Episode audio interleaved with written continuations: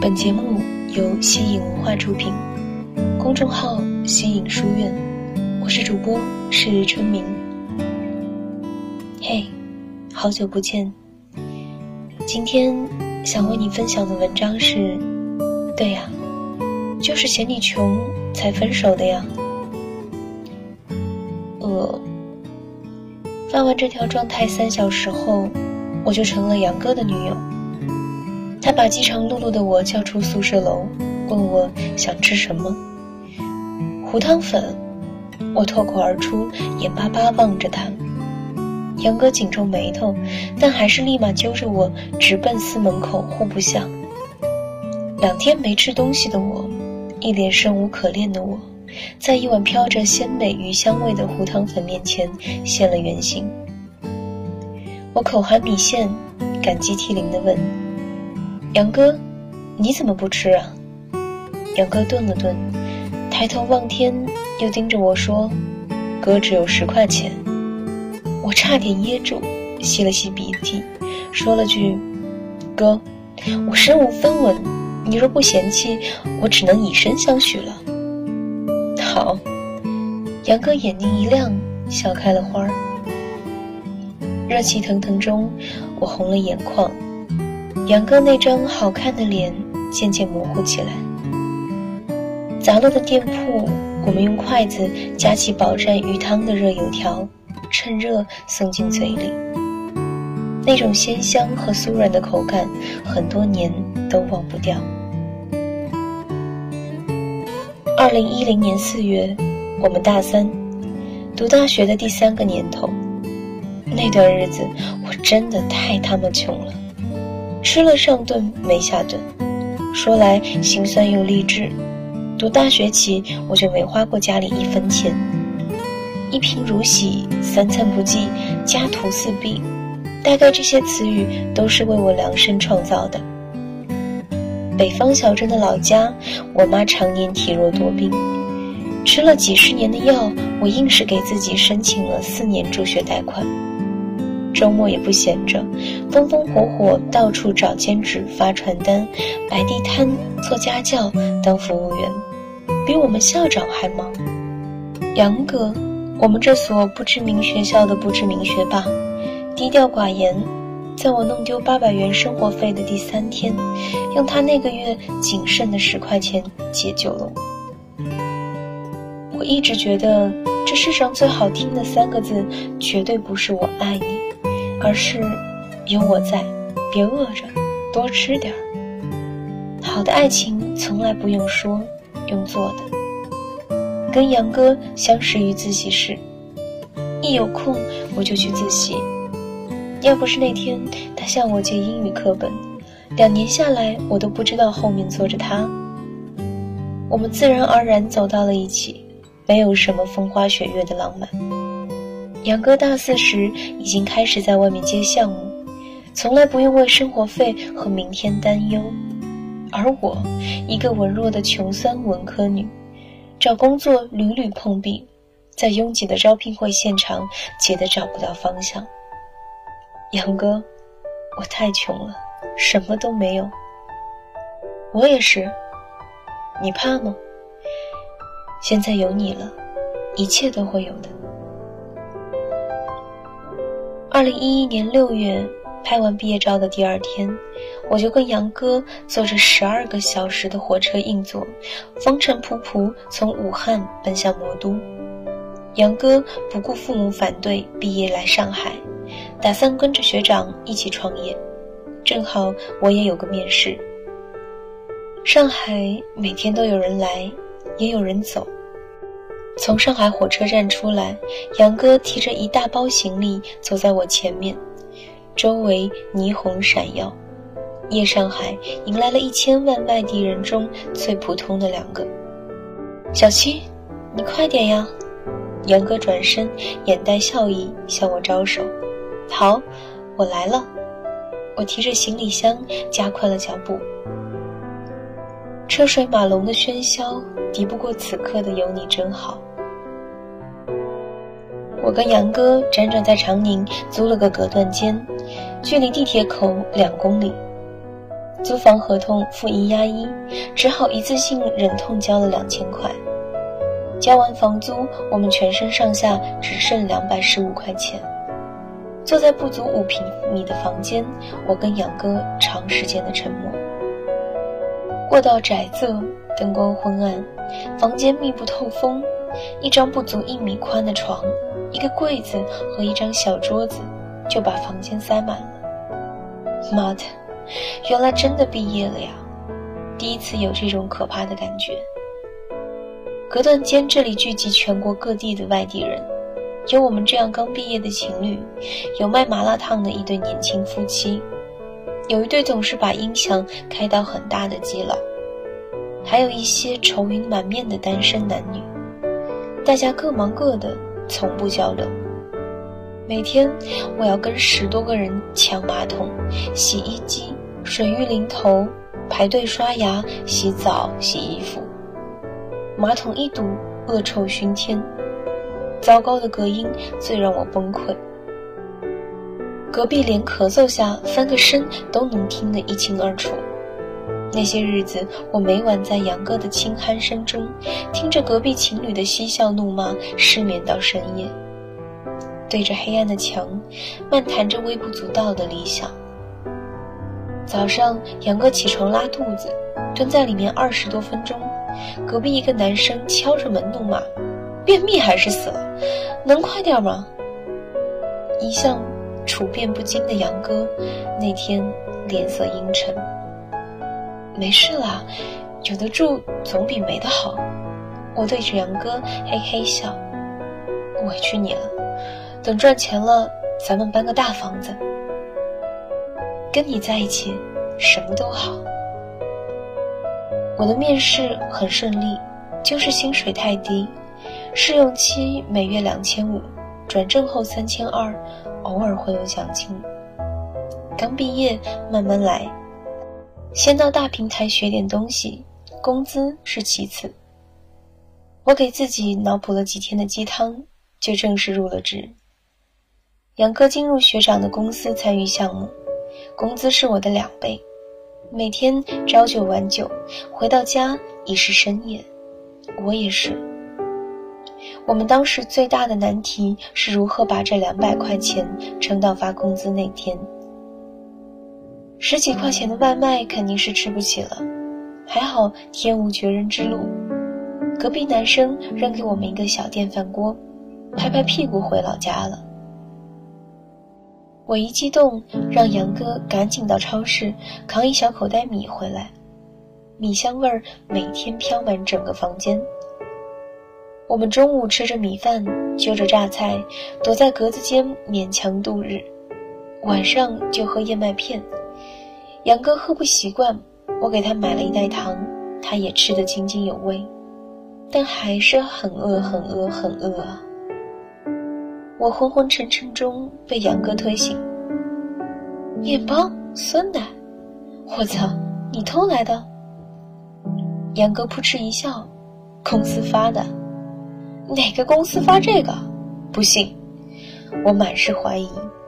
没事儿，正好路过，献血时送的。我心咯噔一下，眼泪哗啦哗啦往下掉，边吃边哭。杨哥。我他妈这是喝你的血啊！放心，哥婶还在。杨哥像个孩子一样笑我，我哈哈哈哈哭得更厉害了。到最后几日弹尽粮绝，我俩干脆就喝水，一饿起来就咕嘟咕嘟一碗水下肚，然后立马躺在床上不敢动。杨哥，要是能来一碗糊汤粉就好了。是啊，放点辣椒，泡着油条。杨哥，突然好想武汉呢。是啊，去江滩，去东湖。我们就这样有一搭没一搭说上半天，睡意昏沉，就抱着彼此睡过去。这张一米宽的床有一块板塌陷下去，住进来当天我就让房东换，眼看着快一个月了都没动静。为了避开那个破洞，我俩只能裹在一起，挪到最墙角。那时候，我们最穷，却在深夜抱得最紧。当时什么都顾不上，只想租好点的房子。我们努力攒钱，加班加班还是加班。每晚我跟杨哥敲着电脑入睡，他在查资料，我在写稿子。别人房间啪啪啪，我们键盘啪啪啪。半年后，我们搬到了徐汇两居室老公房，跟一对情侣合租。我跟杨哥兴奋地跑去买各种东西。第一次，终于在房间里添置了落地镜、书架、衣帽架、地毯，贴了墙纸，挂起了照片墙，在阳台摆上花草盆栽，开始认真做饭烧菜。我们尽量不吃荤菜，一个月能省下不少钱。为了省地铁费，买了辆二手自行车，每天来回骑行十几公里。二零一二年，我们过得清贫又自在，周末偶尔出去吃顿好的，看场电影，或者去图书馆看看书，消磨一个下午。杨哥每次发工资的那天，都要请我吃一顿火锅，他又恢复了往日轻松的神气。杨哥。你为什么对我这么好？你长得好看，这个我知道，不算。你又瘦了，多吃点儿。我很能吃的，小心被我吃穷呀。没事儿，让你吃一辈子。不知道是火锅太辣还是太辣，吃着吃着，眼泪就被呛下来。没有谁的人生是一帆风顺的。爱情也是。上海房价涨一涨，我们心脏抖三抖。意料之中，房东给我们涨房租了，一个月加了八百块。我们一合计，妈的不划算。三十岁前要省钱攒首付，搬家吧。在上海找房是场艰难的争夺战。一个小时前发布的信息，两个小时后房子就能被抢掉。搬家那天，耳机里正好听到宋胖子《斑马》里的那句：“我要卖掉我的房子，浪迹天涯。”把我的心听得一颤一颤的。怎么，有房子就好好待着，浪什么浪呀！真是。二零一三年股市市场一段时间连续涨停，我们身边同事都在炒股，杨哥也开始琢磨投点钱进去。他把这两年攒下的几万块全部放进去。我对股票不懂，劝他还是见好就收。他一脸兴奋，现在一周就能赚到大半年房租了。我也没法儿，只能由着他。接下来大盘跌得我跟杨哥大眼瞪小眼，四眼泪汪汪。完了，没想到此后事情更糟。杨哥已经三个月没有工资了。那几年，多少创业公司崛起，就有多少多少倍的创业公司倒下。他那段时间常常通宵加班，回来倒头就睡。看他这个样子，我每天战战兢兢。我告诉自己，要振作啊，老子可不能倒下，不能没了经济来源。杨哥养我一场，现在。我要好好养他。我白天在公司上班，晚上回来接软文、写小说到凌晨两三点，每天眼睛肿成熊样。虽然稿费很低，但总比没有好。我心想，写完这几篇稿子，这周饭钱就有着落了。写啊写啊，写啊。杨哥那时候很有挫败感，终日闷闷不乐。本以为靠着我能挺一段时间，可我脑袋一热，就他妈把工作丢了。我的新领导在繁琐的办公室里对我动手动脚的那刻，我终于爆发了。操！为了五千不到的月薪，我干嘛在这种贱人手下糟蹋自己？老子不干了！领导怒吼：“滚！”赶紧滚！上了回家的地铁，我就后悔了。加上连续一个月来无休止熬夜和无规律饮食，肚子突然疼痛难耐，直冒冷汗。晚高峰的地铁挤满了人，我扶着把手不敢坐下。这个连蹲着都要被拍照的上海，我直接一屁股坐在地上，大概会红遍全中国吧。迷迷糊糊摸到家里，躺到床上就睡着了。来上海这两年，我第一次觉得累。等我醒来，被杨哥的肩膀包围着，他拥着我，昏暗的灯光照在他憔悴的脸上，空气让人心安温暖。杨哥，我们来上海是为什么？生活。那你累吗？累，但没法儿。一个月后，我们各自找工作。杨哥在杨浦，我在闵行，相距三十公里的我们，只得分开住。灯火辉煌的地铁口，杨哥在前面拎着行李箱，跟初来上海在火车站时不同，他的身子消瘦了很多，背影更加落寂。我提着行李袋的手在发抖，太沉太沉了。满是名车豪宅的灯红酒绿里。我们拎着大袋子，失魂落魄，像个逃荒而来的流民，跟这个城市格格不入。本来我们也没融入进去。我突然心慌起来，没有安全感。人的心理防线可以在一瞬间就能崩溃瓦解。上海很大，我们很小，我们走得很慢。这次杨哥没有让我快点。两年了，我们还是我们，也不再是我们。工作日我们各忙各的，周末就待在一起。有时周末加班，我们半个月甚至一个月见上一次。我开始习惯一个人的生活，学生时代独来独往的日子又回来了。没日没夜加班的我，终于在新公司得到赏识，开始升职加薪。不知道是真的忙，还是为了忙而忙，我们的话越来越少。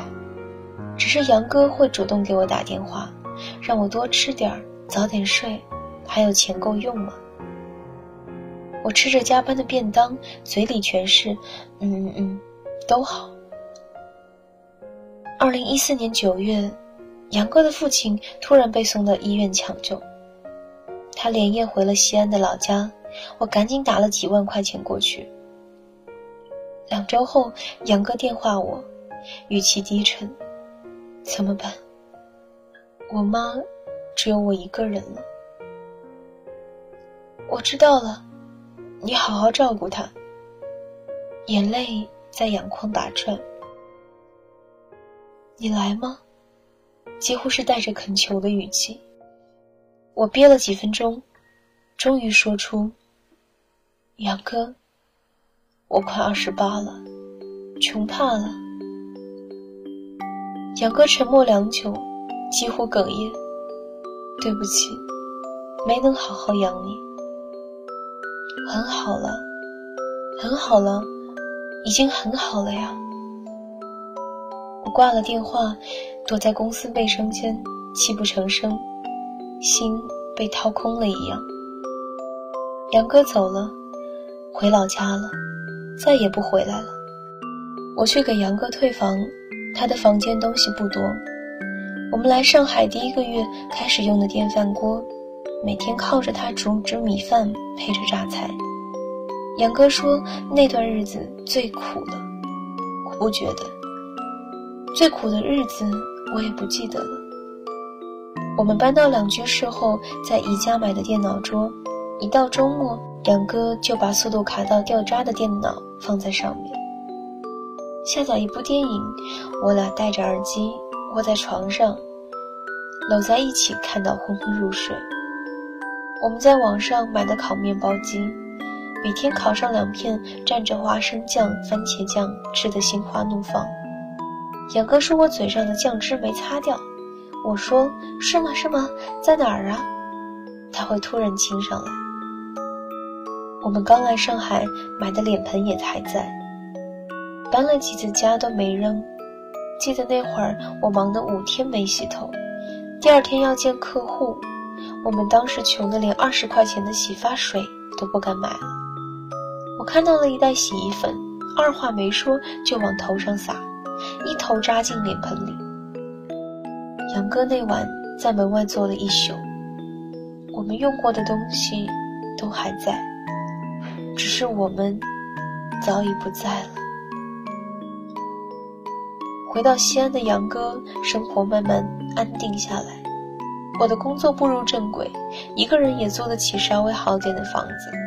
但我明白，我也会离开上海的，可能明年，可能五年、十年之后。奋斗几十年，还不知道能不能买得起一个厕所，随便吧，不想了。二零一六年初，杨哥的室友老张跟我说，杨哥要结婚了。我听到这个消息，不知道说什么好，关掉手机，挤进了人来人往的地铁，脑袋里想的全是昨晚还没通过的策划案。上海这个城市，人太多了，每个人都有故事，每个人都很脆弱。可没有什么能比得上挤上高峰期地铁更让人欣慰的。我妈常跟我念叨：“你也老大不小了，该回来找个人结婚了。”我说：“好呀好呀，明年春节就带回去。胡歌还是霍建华，您先决定好。”说着说着，眼泪哗哗。年纪大了，泪点也变低了。春节，杨哥举行婚礼，我躲在老家，哪儿都不想去。后来，小张跟我说，结婚那天，杨哥喝得烂醉，哭着闹着要到上海吃胡糖粉。你说，上海怎么会有胡糖粉呢？是啊，上海没有胡糖粉。武汉有，我们大三那年的武汉有。本期分享的文章作者七毛，对呀，就是嫌你穷才分手的。我是主播是春明，我们下期节目再见。